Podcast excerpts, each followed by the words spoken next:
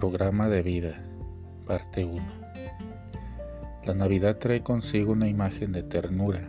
Recordamos más a nuestros amigos, damos más énfasis y atención a la familia.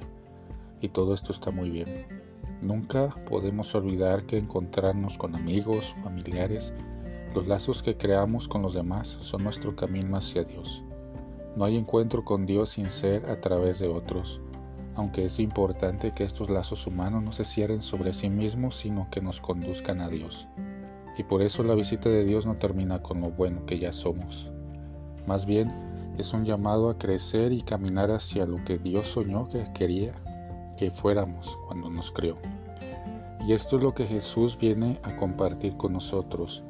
Viene a revelarnos el amor de Dios, viene a compartirlo con nosotros y nos invita a hacerlo nuestro.